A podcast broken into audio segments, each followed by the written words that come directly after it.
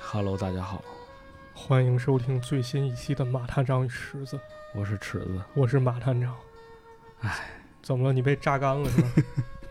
咱们是符合今天的主题嘛？ 啊，符合主题、啊，嗯对，是符合主题啊。嗯，前段时间呢，给大家讲了手冢治虫老师的《鸟人大戏》啊，对，能看出来啊，这是一部讽刺十足的作品，唉，讽刺了人类的劣根性和社会的荒诞啊，铺太陈讽刺的了，故事可以说入木三分啊。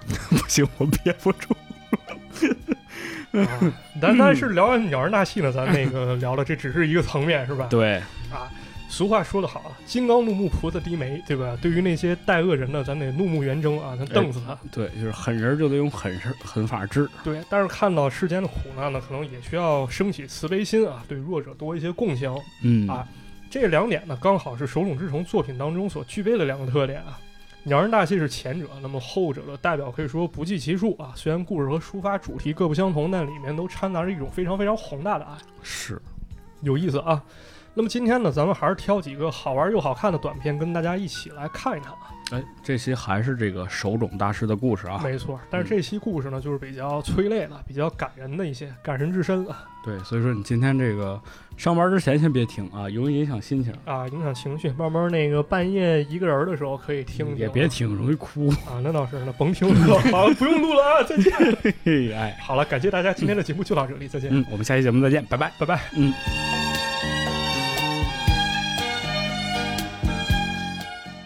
好了，开始啊，开始，开始，别别真点出去啊！咱开始讲第一个故事啊。这个故事呢是一九七四年的作品，叫做《加纳加拿大，哎，这段是不是得想起那个黑人抬棺了？》。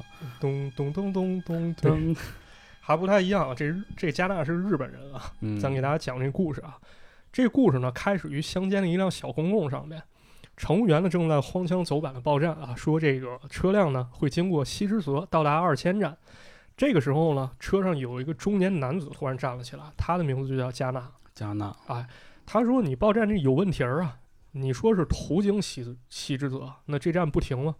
他这么一说呢，车上乘客都看上了他啊。有人说：“你去西之泽干啥呢？”嗯，这地儿怎么了？还不让去吗？啊，加纳赶紧回答说：“我要去西之佐小学，啊我收到一张通知单，这个学校呢要组织三十年的同学会，邀请我来。”周围人打断他说：“你这扯淡呢！这学校五年前就废校了，现在早没人了啊，啊！”但咱是不是咱不是这个感人故事吗？怎么又变灵异了？啊，但咱接着往后听啊，加纳也并没有被这句话左右啊，他反而下了车啊，看这个西之泽的站牌确实已经破败了，周围全是杂草，他还真的凭借记忆了找到了那间学校，还是嗯保持小时候那些原貌啊。可是呢，内部已经非常破败了。加纳不小心踩破地管地板啊，一不小心跌了一跤嚯，慢点儿啊！啊！就在这个时候，他站起身来的时候，发现眼前站着一人儿。这人儿呢，长得很蓬头垢面的，是一干巴瘦一小老头儿。哎，跟马探长似的。啊，这加纳就认出来了，这不是校长吗？这大爷三十年都没变，这这校还是个灵异故事啊！啊还是一灵异故事。这么一看啊，这校长看到加纳也非常开心啊，说同学会的邀请函其实就是我寄给你的，咱同学都知道啊，你现在混得风生水起啊，你是东京小学的教务主任。大伙儿呢都感觉对你非常自豪。那么今天呢，西田老师也来了，咱大家一块儿坐在一起度过非常快乐的一天好了。聚一聚，啊，大家聚一聚。加纳这会儿有点懵啊，说校长啊，我眼瞅着咱们村儿里都没有人了呀。校长对说：“对啊，就我一个人了，但是我非常割舍不下这里啊。啊，我还在这儿有待情着感，”啊，紧接着呢，校长带加纳进到了熟悉的教室啊。加纳当时就愣住了，以前同学都在屋里迎接他啊，大家有说有笑，但是非常奇怪啊，这帮孩子过了三十年一点儿没变，还是当年的样儿。这是咋回事儿？这加纳也奇怪啊，但是喜悦已经盖过了这种好奇。眼前这些同学太熟悉了，他甚至能叫出这些孩子的名字，也能记起他们爱玩哪些游戏，甚至记着啊，这小时候我跟哪个孩子玩过什么游戏，跟谁打过架，这些都能想起来。好，这时候呢，校长拿了这个点心，啊，一种小饼，孩子们非常非常开心吃了起来啊，好像感觉从来没吃过这么好吃的东西。嗯，这时候呢，加纳终于看到了一个熟悉的身影啊，就是校长刚才口中不是说了一个西田老师吗？嗯，这个西田老师还是一个少女的模样啊，特别和蔼可亲，一上来就感慨说：“加纳，你真的是一个非常非常杰出的人物了。嗯，”这会儿呢，孩子们正在吃这点心啊，无意间有人说了一句：“说好像不够甜。”这件事儿反而勾起了加纳的回忆，他想了起来，小的时候糖其实是一种稀缺品啊，对，想吃甜食的时候呢，西田老师就教他说，你可以把杜鹃花的花瓣扯下来，可以吸点儿里面花蜜哎，这小时候我也干过，啊，对，可以暂时叮一下解解馋啊，对虽然不是特别的甜。啊，这个时候呢，有同学说，其实毕业当天啊，我妈是给我做了好多好吃的，但是最后我也没能吃到嘴里。听完这句话呢，加纳不必须得把自己从这个梦境当中拉回到现实，是这太梦幻了，对他必须想起来自己最不愿回忆的那件事儿。什么事儿？其实，在三十年前呢，就是加纳毕业当天，当时这一天呢，空袭警报拉响了，孩子们根本没有机会回家，然后就在学校角落防空洞里躲着，避免嗯这场空袭。紧接着，四周可以说爆炸四起，啊就连防空洞也被炸了一大口子，好多孩子当场就死那儿了。哎呀，不久之后呢，有一些幸存的孩子开始尝试蠕动身体向外转移，但顷刻之间呢，天上飞来子弹，哒哒给人又给打打穿死了啊！比如呢，和加纳经常打架那孩子，之前最爱玩跳马，但这回呢，身体直接被打成两截，他再也玩不了跳马了。这时候呢，加纳感觉到了一种绝望，他感觉我自己横竖是一死，已经放弃了躲避，干脆直接站在操场中央。但这个时候呢，西田老师却冲了过来，把他扑倒了。紧接着呢，一发子弹命中西田老师头部，打得面目模糊。嚯，回忆到此结束了。当下，加纳面对西田老师吐露自己心声了。他说：“其实我上学的时候就特别喜欢你，我希望以后你能当我新娘子。而且当时我还抓了好多虫子，那虫子闪闪发光的，希望能够当做结婚戒指送给你。”西田老师问加纳说：“你结婚了吗？”加纳说：“其实我早就结婚了，我也有孩子了。”嗯，但是呢，我到了东京以后啊，我一直努力想要找一个像西田老师你这样的女孩儿。但是呢，我现在老婆跟你长得一点不一样，她不仅又胖啊，而且特别爱哭。结果呢，西田老师去开了个玩笑啊，说那幸亏我二十三岁的时候就死了，要不我现在是个五十三岁老太太了。可是呢，这个时候加纳提了一个要求啊，说我自己老婆经常说啊，你一想起初恋就想自杀吧，所以我想亲老师一口，哪怕一口也可以。嗯，西田老师说：“这恐怕没办法，我已经是一死人了。”加纳感觉有点失望啊，说：“果然是这样嘛，我总是抓住过去啊，真的很奇怪。”然后呢，最近啊，我一直感觉有一种特别的感觉，我觉得我人生很乏味。就算我没有曾经的痛苦的记忆，但一般人到了这个岁数，总会想起童年那些美好的场景吧。嗯，但这个时候呢，加纳同学们都不乐意了，说：“你他妈的，你是一死人吗？你怎么这么无精打采的？”怎么回事儿？啊，作为那个学校教务主任，你都教给孩子什么了？你看我们这帮孩子，我们空袭当天都被打死了，我们都希望活着，即便到了这种地步，我们仍旧对自己有希望。嗯，加纳听完以后好像明白什么，啊但这个时候校长先生拿了一把火，说：“各位同学，我们今天同学会就要结束了，因为明天呢，这个校舍就要被清拆了，有一个公司呢要在这块地皮上重新起一个新的建筑。那么现在我就放把火吧，把学校还有我们的痛苦一起给它烧掉。”加纳希望你一切安好，这是你最后一次见到大家，你必须要好好活着啊，承载我们的希望。你赶紧回东京去吧。哎呦，于是呢，这一场大火可以说把记忆烧得一干二净啊。但是呢，警方也把加纳给控制下来，问他话。但是很快呢，他的嫌疑又被洗清了，因为警方得到消息，啊，有一个老先生向警察交代说，校舍的火是他放的嗯，啊。故事结尾呢，这加纳又站在西之泽的这公交站牌那儿，他从口口袋里面掏出一朵杜鹃花，舔了舔上面蜜，然后转身离去。故事到此结束。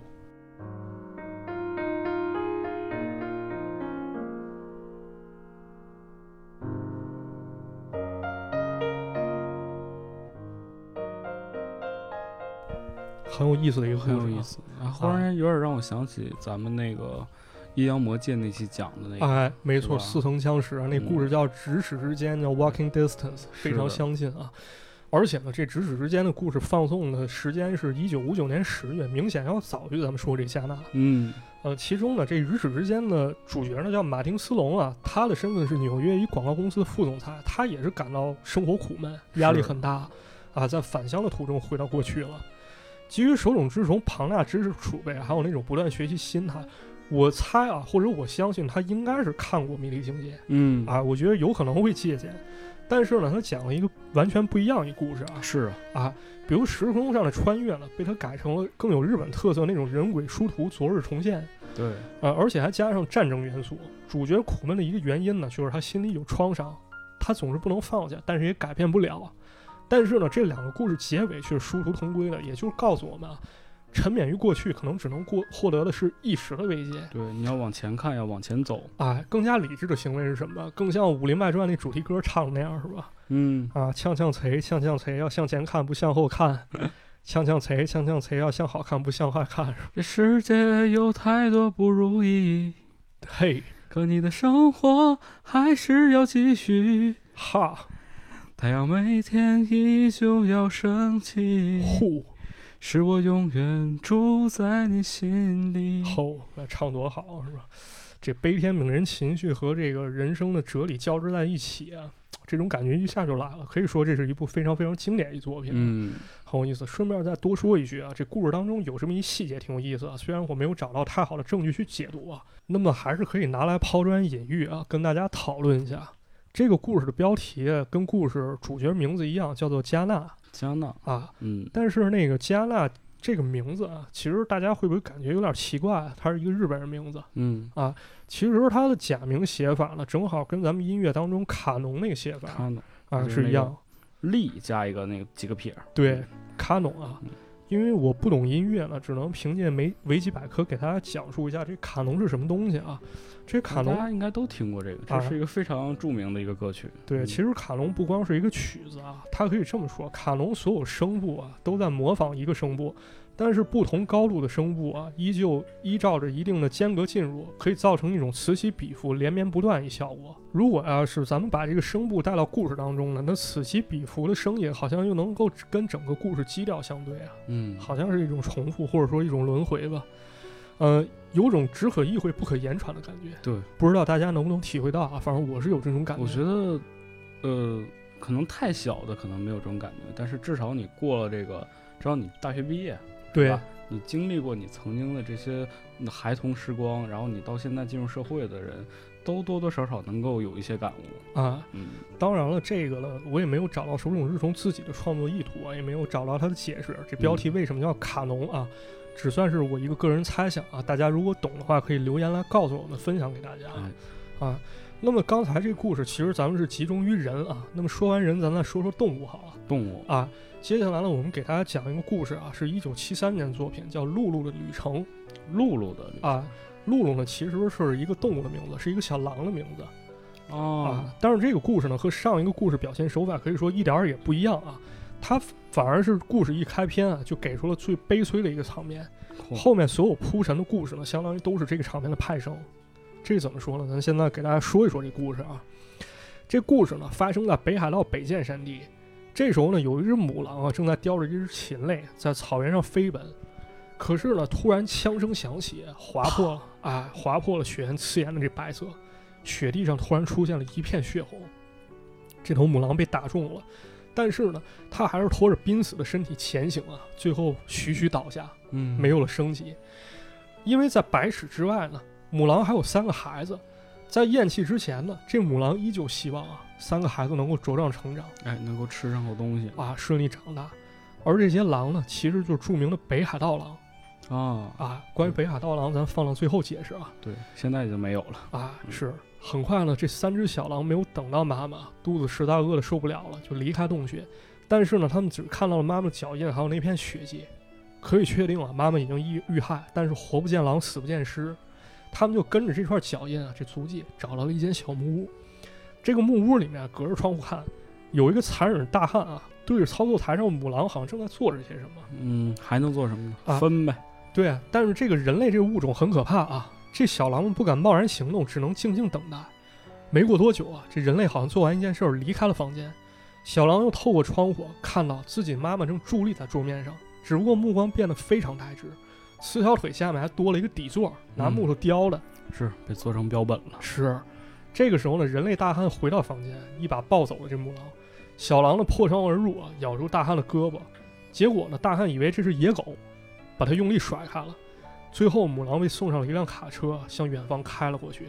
三只小狼开始顺着气味啊追出了很远，但是呢，野性的力量还有速度，在人类发明的机器面前根本就不值肯一定是提。追不上了。对，小狼们很快就跟丢了目标，但他们发誓，就算追到天涯海角，也一定要把妈妈找回来。转眼间呢，场景又切换到了一个港口，轮船上呢有三有两个聪明人正在交谈啊。他们刚刚拿到了这个母狼的标本，发现啊，这可能是北海道现在唯一的狼。如果要是送到北海道物产展放到门口的话，一定会非常有噱头。嗯，哎，这个时候呢，三只小狼也追到了港口啊，它们拼命地跳上轰鸣的轮船，但非常可惜的是，有其中一只小狼掉到了水里，然后慢慢沉入了海中。我靠，三只小狼变成两只，剩下两只小狼目睹这一切，跟随着轮船到了另一个陌生的环境。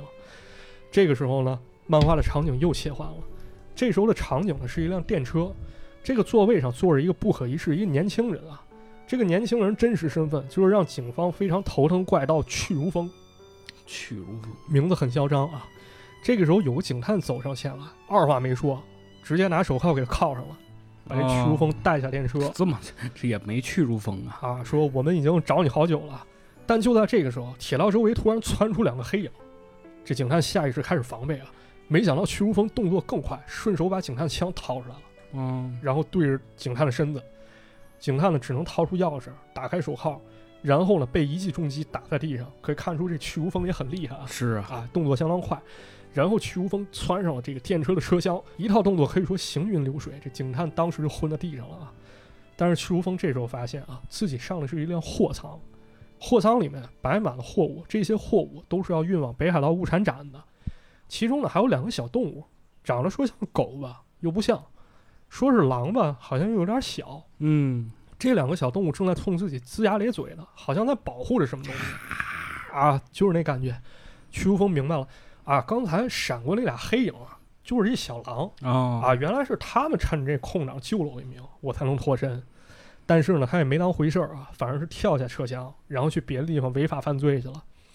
再看另一边啊，这个北海道物产展也召开了，和轮船上两个聪明人说的一样啊，这会展门口真的放了一个母狼的标本，吸引了大量的游客。嗯，但在展会旁边呢，两只小狼就守在旁边，他们想找机会溜进展馆，然后把自己妈妈给救出来。那啊，人们都以为啊这两只是流浪狗，但是啊上前驱逐也赶不走，给他们东西吃，他们也不吃。最后天上下起大雨，两只小狼还是在原地死守，没有离开半步。他们已经很长时间没吃东西了。其中一只小狼决定出去啊找点东西吃，但是回来的时候呢，已经奄奄一息了。毕竟呢，属于狼的环境还是雪原啊，太可怜了，啊，在这水泥森林里面，好像一切都是危险。这只小狼找到食物，结果被卡车给撞翻了，哎呀，很快就死了。又死一只对，这三只小狼现在只剩一只了，它的名字就叫露露啊，啊，还记得咱们标题嘛，叫《露露旅程》，对对吧？它就叫露露。时间过得很快啊，这北海道物产展呢，它是一个巡回展览，母狼也跟着这展览了，到了京都、名古屋、冈山、大阪，嚯，这个露露呢，也开始追寻母亲，在日本各地流浪中慢慢长大啊，但是总也没有办法见到妈妈一面。就在这个时候，命运交汇出现了。有这么一天，这怪盗屈如风再次在街道上见到露露，他发现啊，这小狼长得很快，基本上认不出来了，已经变成一个非常大的狼了。嗯啊但是人普遍认不出来这是狼是狗嗯，啊，对但是它很厉害，上树是狼，下垂下是垂是狗是吧？啊嗯啊这聪明屈如风赶紧发现啊，这事儿不对，里面内有玄机。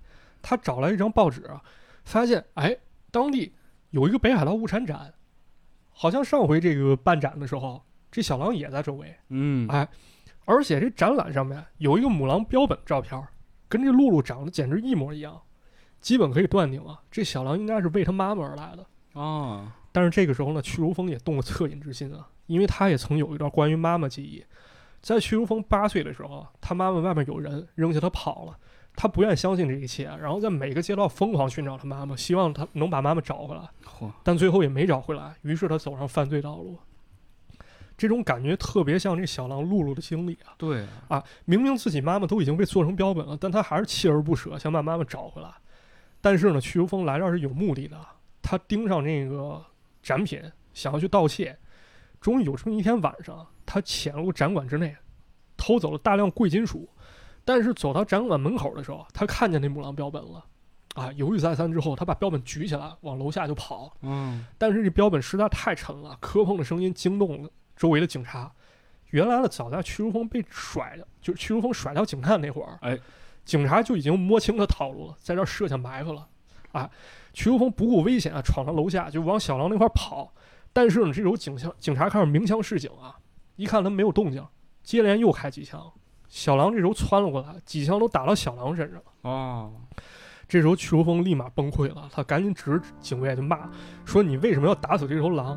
明明是我在偷东西，而且我把他妈已经带出来了，你为什么要打死他？”这时候呢，小狼中枪也基本上剩奄奄一息啊了时日无多了。在濒死之际呢，他使出最后一丝力气，跑到妈妈身边，然后舔着他妈的身体。这一刻，我感觉对于小狼来说应该是最失望的，因为故事在一开始就已经注定是一个悲剧。嗯，他不知道他妈妈死了，因为他毕竟没有人类智慧嘛。对，他不知道那个其实已经是一句标本了。母子相见的时候，就连他自己也快死了。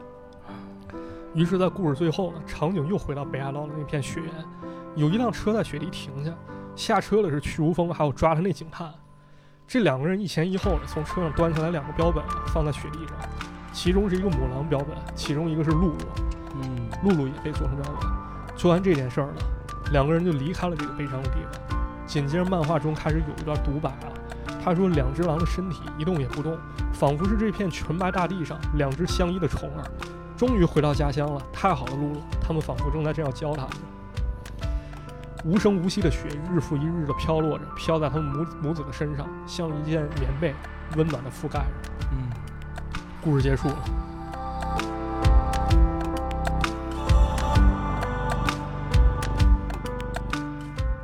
非常感人，或者说太惨了，太惨了，听着可能都不是感人了，是觉得这太惨了，为什么要这么对他们？是不？讲完这故事，咱们就得做一延伸了。很显然，这故事当中狼肯定是虚构的，是，啊，但是现实生活中关于狼悲惨的故事确实也有很多啊，比如呢，在日本啊，其实现在真正意义上没有狼对，啊，动物园里兴许会有啊、嗯那肯从定咱国家进口的是，这中国配方。 但是呢，曾经日本确实有过狼，嗯，有两种啊，其中一种叫本州狼，日本民间传说当中呢，会把它看作旅行的守护神。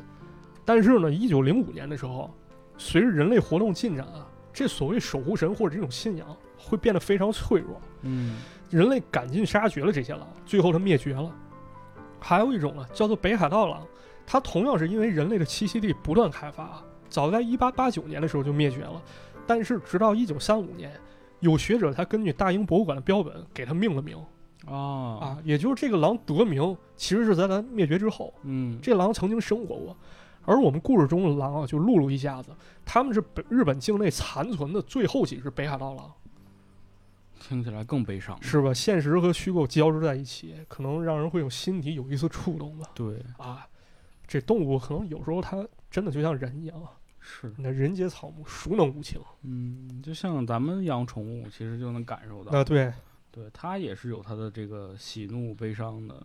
没错。怎么说呢？心情挺复杂是。对，因为我们在追求自己更好的生活方式的同时，然后你会发现这个世界上的 更可爱的生物越来越少了。是，本来这个世界也属于它们，对，嗯，也没什么办法，很矛盾一事儿啊。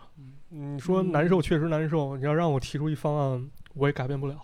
对，就是这种难受。嗯，那咱接接着再说啊，再接着给大家讲啊，算说一真事儿啊，再说一真事儿。这个真事儿呢，也不算真事儿，但它改变自己真事儿。嗯，这是一九七五年一作品，叫《原始人依稀物语依稀物语，》啊，真假先放一边儿啊，咱先说说故事啊。这个故事啊开始于二十世纪初，吉利福尼亚州一所农场，晚上突然下起大雨，农场主听见了一阵狗叫，顺手啊，顺手起床拎起了枪支。他走到屋子外面，发现远处有一个非常非常巨大身影，披头散发，穿着一大袍子。按照中式思维，这是灵异野人， 啊，是吧？但是农场主迟疑了一下啊，他发现这个身影啊重重摔倒在地上，他也不知道这是怎么情况，但可能这又是一重大发现。嗯，眼前这个人呢，搞不好是科学怪人弗兰克斯坦呢好嘛，啊。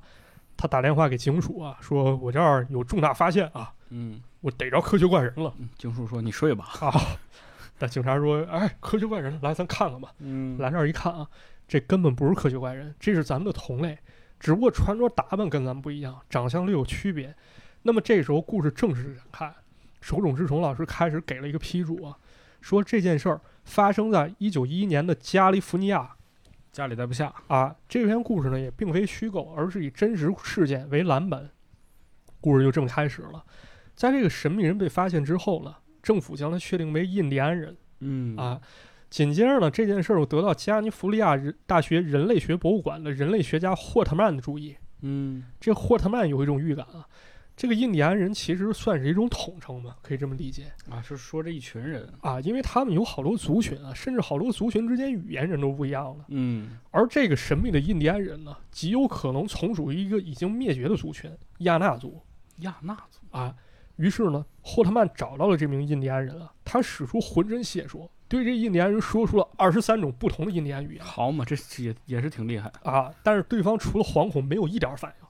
直到霍特曼用亚纳族的语言说了“松木”这两个字儿，这印第安人开始有反应了，他非常激动的用手去指，指一把凳子哦，他知道是什么，啊，这凳子就是拿松木做的啊。但是呢，霍特曼想用亚纳语呢再深入交流，发现对方又没反应了。很显然呢，他可能只能听懂这一个单词儿，或者说人不愿抄人家嗯啊。于是呢，霍特曼又改变了思路啊，他怀疑这印第安人呢也有可能是最神秘的族群——亚型族的后裔这到底是哪一族啊？啊，应该就是亚型族。紧接着呢，印第安人就被移交给霍特曼啊，他可以在人类学博物馆这块儿住去了。嗯啊但印第安人呢，看着各种产品呢，简直要发疯去了啊！他打碎玻璃去去去拿这展品啊，啊，去购这展品，然后还拿着一个骷髅模型，抱着失声痛哭。霍特曼大惊失色啊！但是他一同事一个老博士上前结围，用简单的亚型族语言跟他交流。他给这个原印第安人起了一名啊，对，这块儿是那个什么。原来这个印第安人的名字叫做伊西，依稀啊，他觉得这老博士是个好人，但是那个霍特曼呢是一坏逼。哈，于是呢，老博士给依稀准备了房间，安排了住宿。但是呢，这时候依稀手里还是紧紧抱着那个骷髅模型那头骨，嗯，抱着一人头睡觉。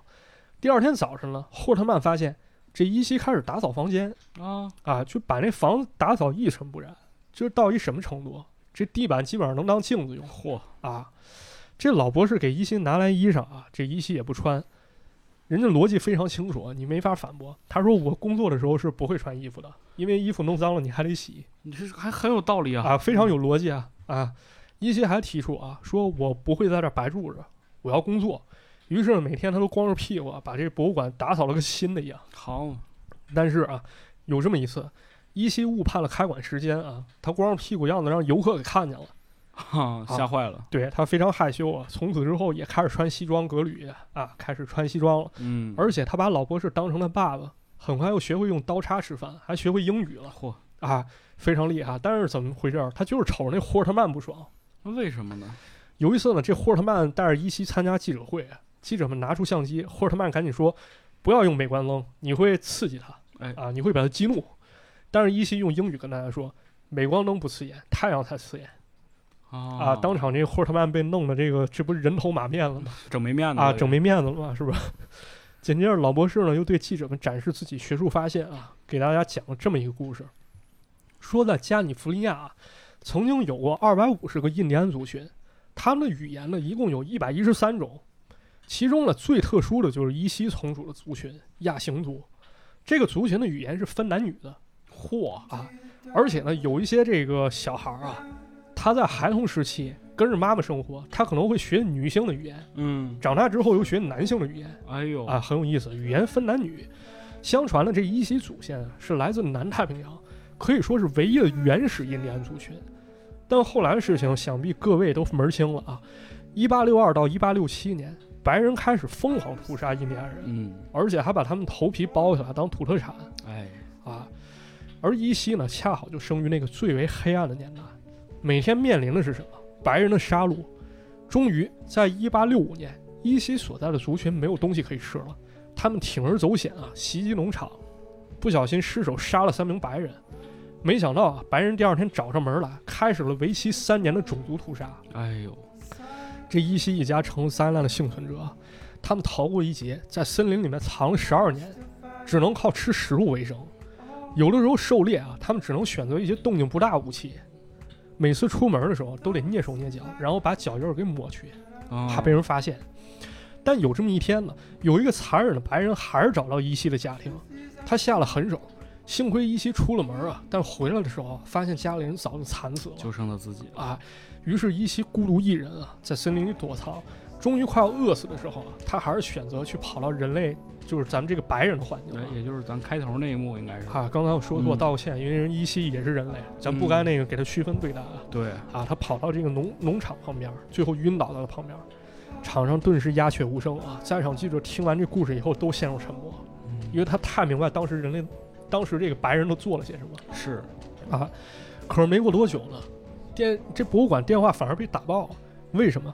有一些商人听到故事了，从中嗅到商机，跑来这个商务合作，跟现在一样。啊，差不多。说我想给依稀拍一电影儿，我想让他唱歌，给录个唱片儿。但是这霍特曼都一口回绝。啊但是即便这样啊，这霍特曼还是不受依稀待见。这时候呢，老博士的一席话点醒他，说为什么他不待见你？你应该学会换位思考。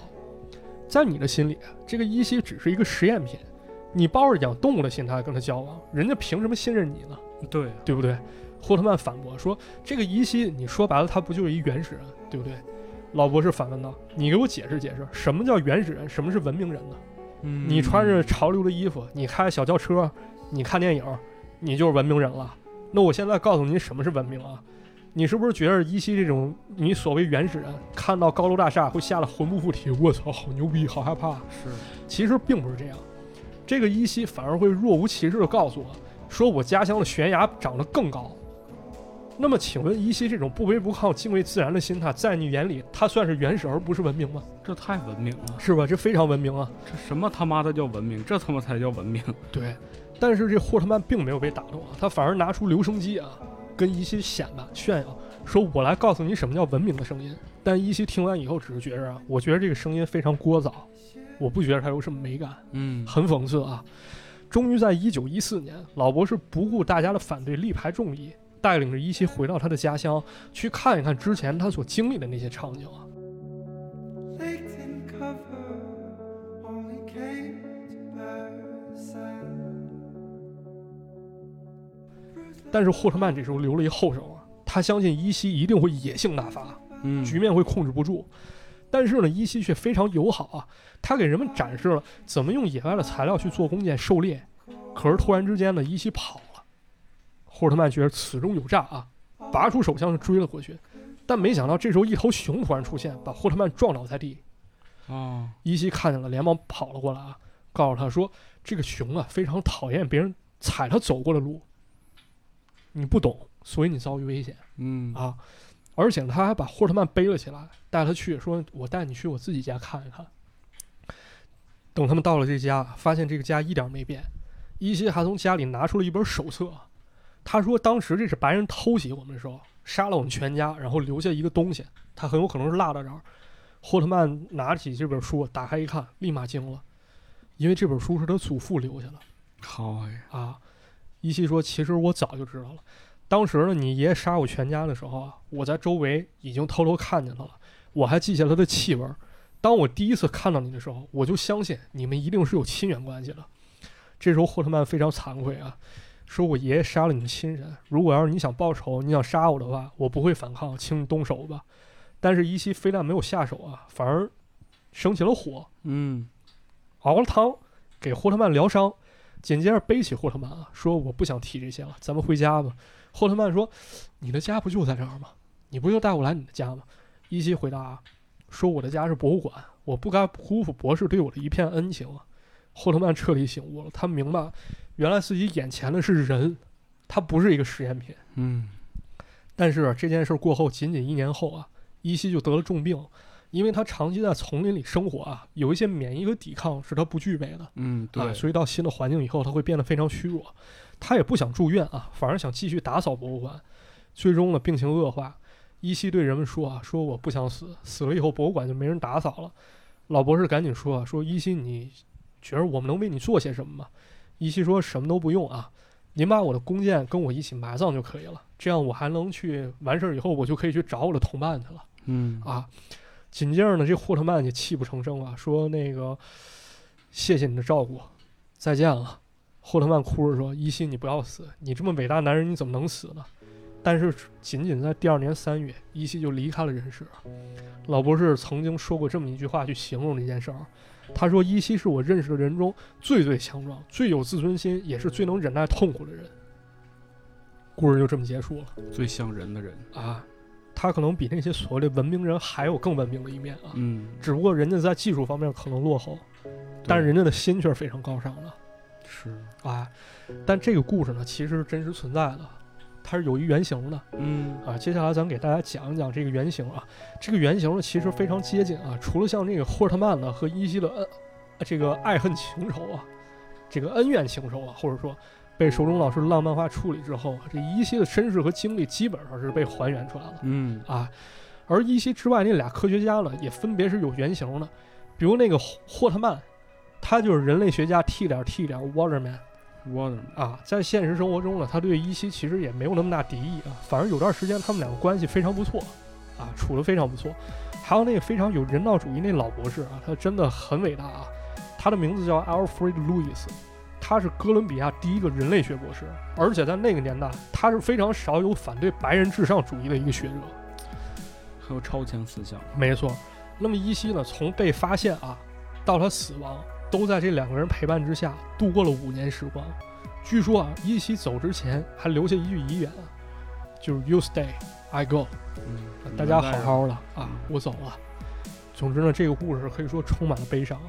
一言以蔽之呢，这手冢老师在故事中啊，他强调这故事或者说浪漫化处理，无非就是想概括这么一件事儿，一个疑问：什么是原始，什么又是文明呢？对呀，我觉得这是咱们大家都应该去深度思考的这么一件事儿吧。嗯，啊，我们其实更多的喜欢把这个事物去划清一个界限。没错，比如说，你想想我们说古代和现代，对，但其实什么算古代，什么算现什么代叫，现代，是我们定的。对，但是时间的这个流逝是它一条连贯的线，没错，包括这个人的进化。我们说以前什么猿人、猴人，然后到现在智人，包括到现在人，但它有一个明确的界限吗？是没有的。对，包括文明这个词儿，其实也很有意思啊。首先，咱们这文明有两种解释，第一种就是我这个社会啊嗯发展到一定程度，产生了一个文明嗯啊，咱可以这么说。另一方面，咱可以说这个人没素质，这个人很文明。那么这个文明呢，可能又相对于道德而言了。啊对，但是呢，咱们所谓这种社会发展上的文明和道德上的文明，有时候却会产生一种非常讽刺的不对称，对对，并不是说社会文明越高，人的文明程度也就越高。是而且是不断变化的。对，嗯，根据这个当前的这个科技环境和这个社会环境，它都是不同样的行为会被定义为文明。对，嗯，没错。但有的时候呢，如果咱们抛开这些再看啊，有一些所谓的文明，其实说白了就是野蛮，对就是不人了其实就和咱们之前的那个把动物做成标本是一样的。啊。你觉得它放在那儿是一种文化，是一种文明，但是你剥夺了一个生命。对，或者说相对动物那些，它确实就是野蛮嗯，啊。这个东西可能还是需要我们去多元的去看待的。对啊，这样的话可能能够达到一些更多的共情啊。毕竟咱们人还是需要站在别人角度去考虑问题的。高级动物嘛，我们也是动物嘛。对，所以我们可能就是人作为万物之灵吧。这话咱先不说它是不是夸张啊，我觉得可能不是那么夸张。咱们确实有这么一个特点值得被挖掘，就是咱们能够去共情、去体会他人的这么一种心态境遇嗯。但说实话来讲，共情是一个非常高级的一种一种情感，对，很多人可能没有。比如或者说罪是犯，对，好多冷血罪犯其实他是没有同情心可言。那么接下来咱们给大家讲一个相对不那么文明一个事儿。那作为补充啊，这是一题外话。在依稀去世前五天，还有一个非洲原住民姆巴提人，他叫 Benga。Benga 呢，在依稀去世五天前，有了一个完全不一样的一个结局，他拿枪自杀了，啊，举枪自尽了。咱们给大家讲一讲，简单说一下这个 Benga 的故事啊，跟命运跟依稀的命运完全不同。这个 Benga 呢，在家乡刚果的时候被人给逮起来了。嗯啊因为当时呢，达尔文不是提出一进化论吗？说人是由猿进化而来的。对，有人就会质疑说这里面有漏洞啊，你这找不漏到洞相关证据，漏洞太大了。对吧？就是说人和猿之间，它是不是有一中间地带？对啊，你得把这中间地带你找出来给我看看吧。于是呢，开始有人啊去寻找所谓半人半猿的生物来佐证这个观点。而这个 Benga 呢，首先它长得很矮啊，而且根据他们当地的习俗，他们会把自己牙齿磨得很尖是啊，弄成那种三角形牙。于是呢，有人看到了这个版本，把它逮起来，然后当做展品带到美国。这展览者开始宣称了，说这个东西它不是人，说它是最接近人的过渡动物，也就相当于剥夺人人的这么一身份。嚯，而且更过分的是什么？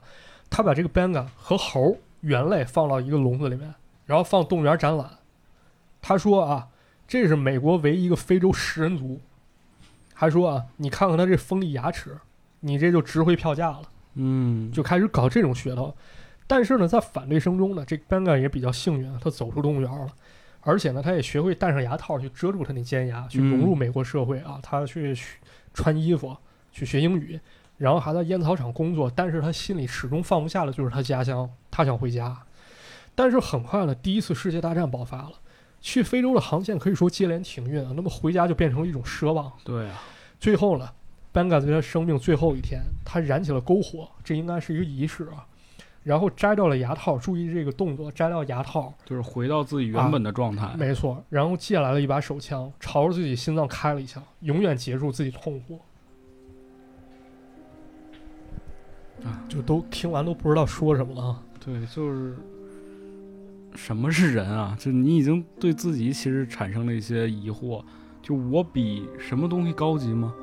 我觉得我刚才也说到高级动物，我觉得这是人的一种自大吧，没错，就是我们觉得自己高级，那高级在哪儿了呢？或者说是一种傲慢与偏见嘛。对，它和那个鸟人大戏那期，你像咱们讲，就是鸟，它在经历了这些社会关系之后，然后也觉得自己很高级。对，其实每一个物种都是一样的。是。嗯，或者说有时候吧，这种所谓的高级，它并不展现在我会去做更多更贡献，而是说成为了我一个由上而下去歧视对方的一种傲慢或者偏见。就是一种视角。没错，就你一旦拥有了这个标签之后，你就会发现，你会去蔑视很多东西，嗯，你会去觉得这些是动物啊，这些是人啊，这些是文明，这些是不文明，什么是是道德，什么是不道德。没错。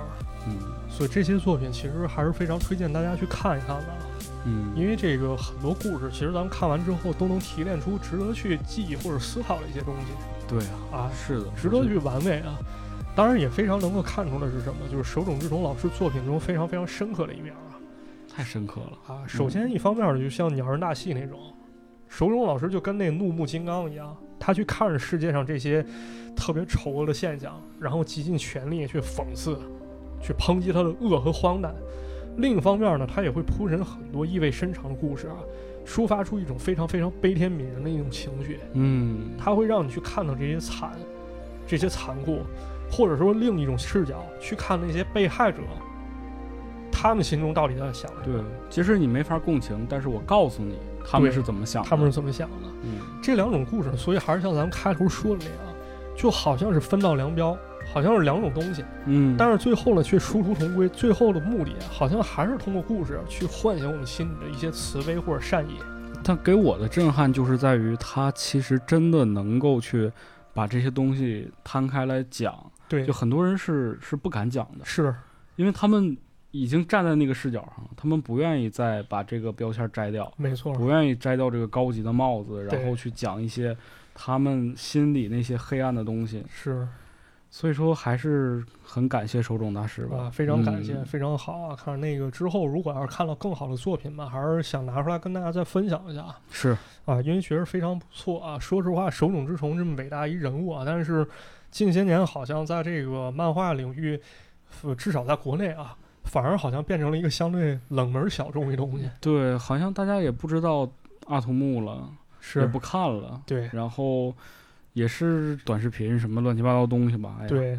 你其实播客，你要说它是不是一种短平快的东西，它其实也是啊，但呃这是相比较而言啊，啊你想想，这个人家花那么多年画了一个画漫画，对咱们就给这么给巴拉巴拉拆解给拆讲出解来用咱了们。视角去讲，其实也是，但没有办法，也是一种表达模式吧。嗯，不过还是推荐大家去看一看原作啊。对啊对，还是推荐大家看一下原作。啊，那这本原作叫什么呢？这个其实你去按照这个篇目搜也可以，或者你去搜一本书叫《虎之书哦，》啊，去看一看也是 OK 的。嗯啊，嗯那就推荐大家去看一看这个对手冢治虫的这本书。对，嗯，好的，那其实今天这期节目呢也就差不多了，哎，非常感谢大家的收听。我们的节目呢会在各大音频平台上线，欢迎大家给我们点赞、评论、留言、转发，或者是最重要就是订阅我们这档节目，让更多的人呢能够听到我们的声音。嗯，嗯，也非常感谢大家的支持。那我们下期节目就再见了，哎，我们下期再见，拜拜。拜拜。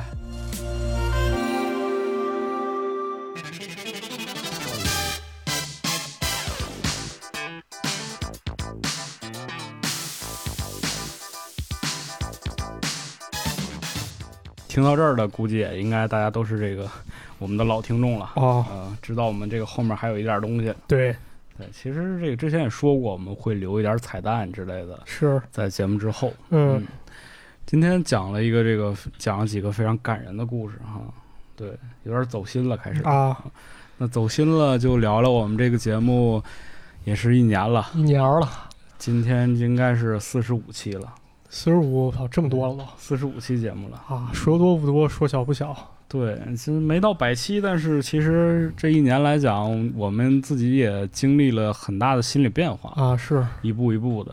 对，对，最开始的时候，很多人问我们说：“这个，哎，为什么这是这么好的内容不做短视频呢啊，还有就那个什么，你们做播客，这就是舍本逐末，你学人家去做播客，？”对，呃，反正就各种各样的声音吧。我们俩也现在 也也不是特别在乎了啊，就是无所谓了，是吧？对之前那个老有人教咱们怎么做内容，确实挺多了。挺多的。啊，嗯教咱们怎么运营，怎么做内容，怎么找选题。对，您大爷，您直接您自己开档节目不好吗？是吧？嗯给我们当师祖爷、教师我爷们能理解这些这些听众喜欢我们，啊！他是觉得，哎，你应该变得更好。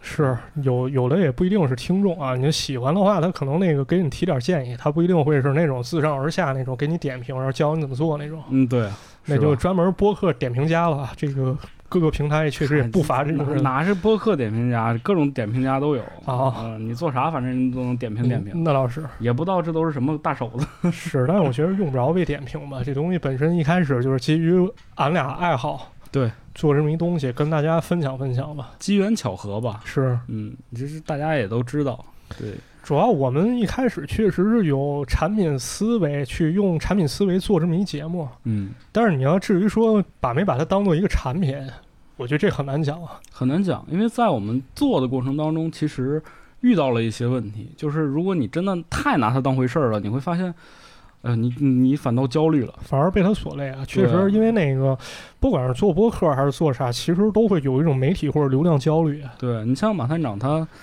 啊，这个说了很多次了，他有视频，也有公众号，啊，就基本上大家目前能看到的所有的这些新媒体的形式，我们俩都接触过，对，对，而且也是本身也是从业者，所以说你要说问我们俩就是哪一种形式我们最喜欢呢，肯定是不可能的。那但是我们俩当时选播客这档这个东西的时候，你会发现它其实更能够去说一些我们自己想说的话，对，只能说适合吧。它可对能不像其他平台，比如这个东西有流量，那我不喜欢，我得去讲。嗯，那播客平台可能就不一样，我不喜欢，OK 过。对，我也不呃我用讲追我喜热欢点的啊，嗯对，可能它更是一片相当于自留地这种性质的东西。对，我们就是能够看到这两年很多节目都在慢慢的涌现出来，对然后也有很多人觉得，呃，这个东西是不是所谓的什么一个蓝海啊，啊，什么一个风口呃啊想想进来，然后想想先抢一笔东西啊，啊，那你发现这些人其实慢慢都离开了。那倒是嗯，我们俩对做了一年了，能够坚持下来，其实从最开始的觉得是一种兴奋吧，就每期能给大家讲点有意思的事儿，对到现在慢慢的，就像马探长说的，已经变成一种习习惯了了啊嗯，它可能更是一习惯，就是啊，尤其我就是虽然做的内容比较多吧，确实也比较杂，嗯，他可能就是真的需要一个出口去讲讲自己真的感兴趣那些东西，真的热衷于研究，因为这些东西如果放到别的平台，真的不好说，没人会看，没人在会乎。看，而且你想想，咱们这期节目一个多小时，对就谁有这么大的精力说能盯着屏幕一个小时？，对，也没有耐心去听吧，就是甚至就是你表达一些观点，可能也受不到认同吧。就是比如说咱们前期经常讲都市传说嗯，啊，就是放到很多平台，大家会觉得都市传说这东西就是谣言，对，它就是鉴别智商的一工具。但是想想，在国外，都市传说这玩意儿是归到民俗学下面的，是啊人，家已经形成一学科，但人家我们还是带有很大偏见，对就实属没有必要。那如果这样的话，我干嘛去跟他硬碰硬呢？是吧？对，其实大家也能明白，我们不是拿它当真事儿讲，对嗯，也不是说一定要给大家告诉点儿大家什么道理。但是对说实话，我们其实，在很多节目当中，慢慢的也都会体现，有的时候确实讲的很开心，啊，而有的时候呢，确实想跟大家说一点事情，对，这都是相互之间结合的。是。嗯你单从一个角度来讲，这个节目肯定就特别的枯燥了。其实我们做播客更多是出于一种对于自己或者说对于内心一种探索吧，嗯，啊，就是出于兴趣去不断研究，研究之后又有了新发现。它可能是另一种制作模式，不同于往常那种。就是我看这选题，首先我判定一它要火，嗯，第二话题要大众，对，第三我通过什么方式让更多人看到，然后存留下来。你这得考虑这个展现形式嘛。，对，就这个东西其实并不是我们第一性想去给大家呈现的是，啊，反而可能是我们自己一些真的想说的话或者感兴趣东西吧。所以也非常感谢大家去听，抽出这么长时间去听啊，毕竟对大家时间都挺宝贵的。你想想这四十多期节目，一期一个多小时，也四四这十一多个小时听呢。这得听个不得听个两天儿啊。对，而且很多新来的听众也会，他们会去找以前的节目听嘛。是，我经常能够看到一些在老节目下面有新的留言，然后也挺支持咱们的啊嗯，这也非常感谢各位朋友吧。那说到这儿，还是得感谢各位朋友啊，没大家支持，我俩估计可能也就我估计十期不到啊，咱俩估计飞了。差不多啊。嗯然后这个大家如果嘴下不留情，估计反正一两期就没啊，了。一两期没了，不做了，生气了，不做了。嗯，确实，我俩性格确实这样，就是如果一个东西的话，除了生计之外啊，嗯，如果这东西不能带来太多乐趣，反而是更大压力的话，那我们可没能必选要择对就不 做了，不没干必了。要。你说就有这些时间，那个整文案又录音，完事儿又剪，有这点时间，我俩打打游戏，它不香吗？是吧？对啊，啊，但是大家支持我们，你越支持我们，越愿意去表达，我们越享受其中。这我觉得是一种良性刺激吧，对良性循环。哎，挺好的。对，也是说能够跟大家说点儿心里话吧，因为你更更多情况下来讲，我们要是写一篇公众号，这个这个情感好像传达不了那么浓厚，就是你没法情感，对没法，传达情感。你听不到这个人的声音的这个这个整个的情况是什么样的，对你可能也不理解他说这段话是在干嘛。啊，是文字确实就有这种劣势嘛。对，所以说呢，反正我们这个录了一年了，这个节目，今后会怎样，我们俩也不知道。我们也不知道，真真不好说。对我们没法说向大家承诺我们会达到一个什么量级，或者是说想要给大家做一个什么样的惊天地泣鬼神的壮举啊、这没法，毕竟咱俩也是普通人儿嘛，对，是吧？咱们那个也不是某大财团、大公司，你说一做这节目，我能直接砸出多少资金？确实，好多朋友问咱们是不是应该团队化啊，是不是应该商业化啊？有好有坏吧。但我觉得现在而言，就是弊是大于利的。肯定弊大于利。首先，第一方面，嗯咱俩都不是那种创始人性人格。对，你拿到商业化以后，首先第一品控未必能有把 控，来更多人，是吧？这我个就想要那么多人干嘛？是吧？质量未必能有把控。你说剪辑，我一人就干了。对，我自己讲完节目，我其实有一种就是。我不会把我节目放给别人，我不太放心。对，然后你说你写的文案，或者是你找的故事，别人说给你塞硬塞给你一个，你也不愿意讲。啊，那我也不乐意，我觉得对也挺没必要的。其次就是播客这东西本身它是一个厚积薄发的东西，嗯，真的就是之前那个金花老师说过一句话了，对，你要是指望播客赚钱的，你不如不做。你是首先你目的就是错的，其次这个东西不是特别有可能。嗯，就是放到投资领域也是，你说我们一做团队化、商业化运作起来，那么这个东西对我们两个来说，可能就是一种不能承受之轻了对况且我觉得是没必要，啊。嗯， 没有必要。我觉得就走一步看一步吧。当然，我是乐观的，因为我相信一点是什么，就是内容未来可能会有两种趋势。第一种呢，可能是大家更好吸收了，像那一开始大家看文字，后来又开始看视频，更加短平快，嗯更好接受。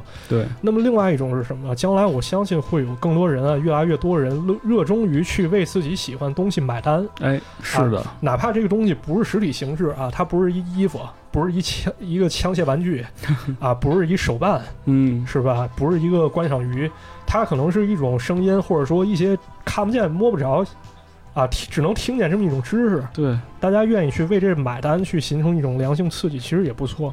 所以说呢，现在做播客也做那个视频吧，相当于是我对于未来两种比较乐观东西的一种一种判断吧，或者嗯，对，真的播客这块儿，其实说实话承载着更多我对于内容的一些理想吧。是马探长是一个非常有理想的我人，我们嗯这的不是嘲讽，我我们的理想吧，但是这理想我也不敢保证啊，哪天我变成一特臭不要脸人，希望大家也不要骂我啊。嗯，那我肯定先骂你，你骂吧，那骂就骂吧，确实我他妈都变成那逼样了，是吧？嗯啊、不会的，嗯、不是，跟任何人可能都会有这种情况，因为很多东西确实你没法左右，它是一个非常现实的东西。对，其实我们就是像跟很很多人去聊天儿，总有人问说：“哎，你未来什么打算啊？”，对，这个问题就很不负责。我觉得，如果你回答的话，你就更不负责了。也是啊，而且那个我有啥打算，关你什么事？对啊，一九年的时候，没有人会想到这个疫情到现在这一步，是吧？对，是世界上变化这么大。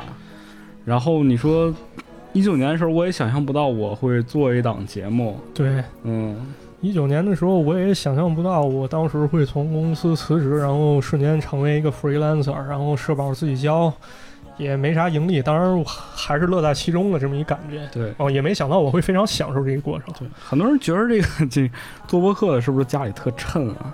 我跟你说啊，这个，呃，怎么说呢？我是上着班的，啊然后马探长呢，现在是正在属于是努力的创作、运营自己的这个各种账号，啊是烧自吧己积蓄吧。对，所以说其实都挺难的，大家。如果大家能够理解呢，就是理解；不理解呢，我们也不会说觉得，哎呀，你怎么怎么样，是吧？，对，嗯，挺好的。啊，反正呢，这东西就是我们自己个人兴趣一派生吧，就是我们当前做的事情呢，大家也没有必要就是把它过分崇高化啊，就比如说他们没有商业化，没有广告啊，他们去做这种内容，他们就是崇高的。相反呢，那些商业化的，那些就是接了广告的，就就就那些低迎调合了大众是的吧啊，嗯他们就是鄙夷的，就是不要脸的。希望大家不要带有这种观点去看问题。是，其实你看，我们做这个节目之后，我们有过一个比较这个有影响力的事情吧，也算 是，啊， 是之前是吧？某节目抄了我们，十元人民币是吧？对，然后我们也大胆的提出来了，对，在之前其实是没有的。是。我们敢说，其实就是我们想表达自己的这种态度吧，表达态度，就是嗯这事儿吧，其实争议也很大，争议包括很在大，圈儿里争议也很大。对，甚至很多人不待见我们呃，确实是有这种对情吧况啊，嗯但就是是无所谓了。我们也不是说为了崇高，操，我们他妈为一出出一风头干那个。这肯定不是为了出风头。如果为了出风头呢，这个事儿完不了。对，就是我们完全就是因为我们心里不爽，他对超我不爽，那我说出来。嗯，我们俩都比较直接，对就有些时候你看看到评论区有人说什么了，我们就直接就回了，也不像人家似的说捧臭脚。 啊，是吧？嗯对我们确实也是，反正态度可能说不好听就爱听听，不爱听 滚，哎，你不用笑，就是这个道理。确实是这道理。就不是是你没必要留着他，你留着他干嘛不呀？是，就是那个各位朋友可以自己换位思考一下啊，就是如果你做了一个节目，你很用心去做了，有些人不理解你，然后过来这个嘴臭你，对，你是要留情面吗？你真的就是那么在乎顾及自己面子或者崇高吗？嗯或者说在利益面前啊，你有机会去商业化拿到更多的投资，或者说你能挣更多的钱，出于你个人的个人发展，或者说让这个节目质量变得更好，你能去做更多项目，你会去因为这个避免商业化，它是更崇高的去拒绝商业吗？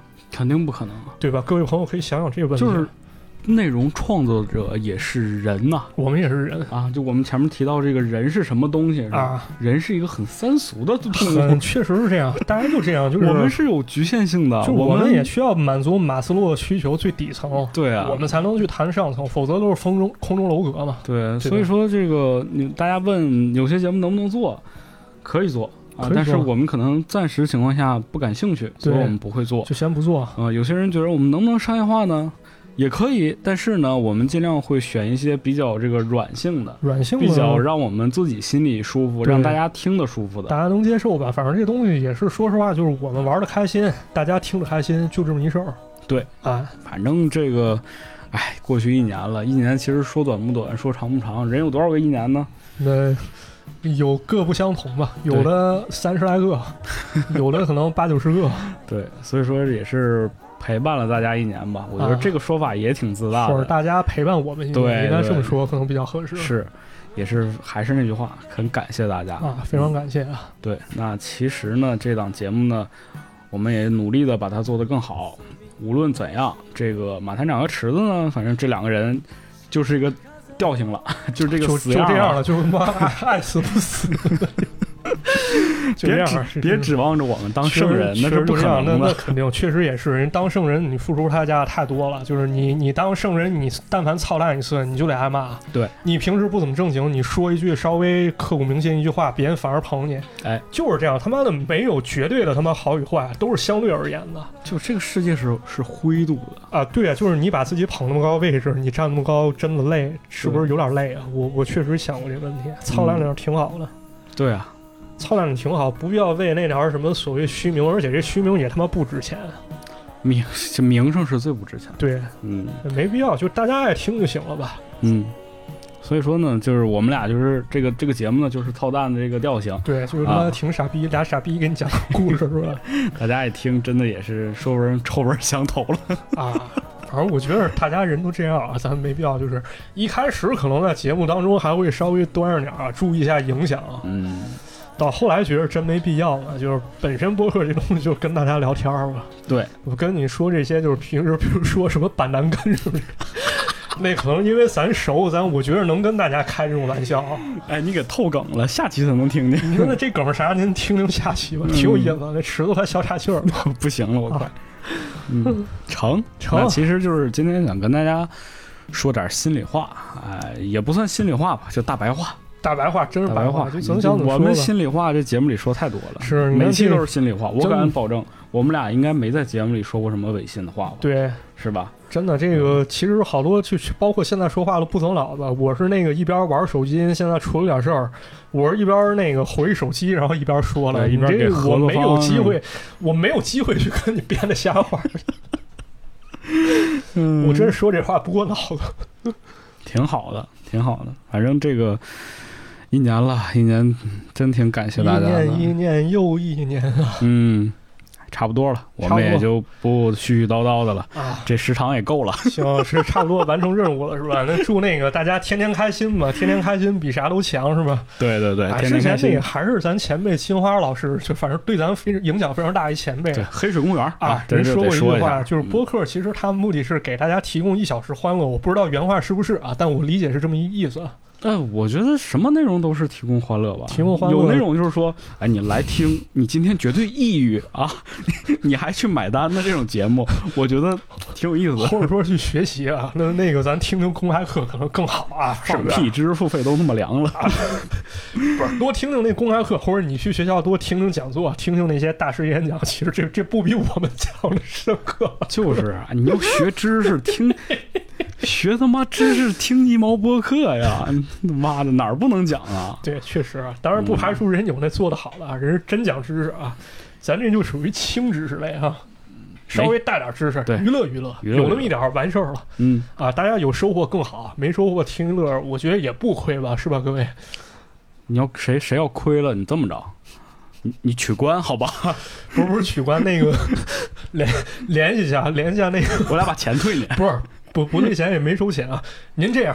您自己开我 哎，对， 啊，您就开我们旁边儿，你不是像这玩意儿多好做呀，是他妈吧张嘴就能说，这不就是播客，不就他妈聊天吗？是就不是是？啊，就是聊天吗？门槛很低，你啊聊你也能火啊，就是啊，干就完事儿了吧？干呗啊，，我就特别看不惯一些播客，长得也不怎么样啊，讲的也不好，那那粉丝那么多，大家平时都听他们的， 我就看不惯这种人啊。我我反正我做不出 来，我不会做。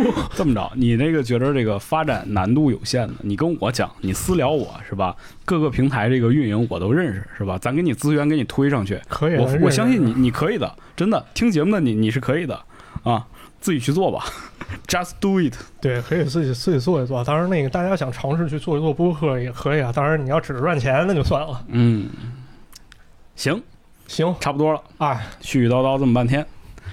哎，一周年了，祝大家这个身体健康，万事如意，是吧啊？嗯，天天开心天天开心。啊，嗯，我是池子，发大财。我是马探长那咱们就以后的日子再见吧。啊，就就这样吧。然后那个到时候咱们大家再见啊。然后那个节目反正就这样吧，大家凑合听吧啊。感谢大家，感谢大家这么支持啊。好了，拜拜。啊拜拜。 「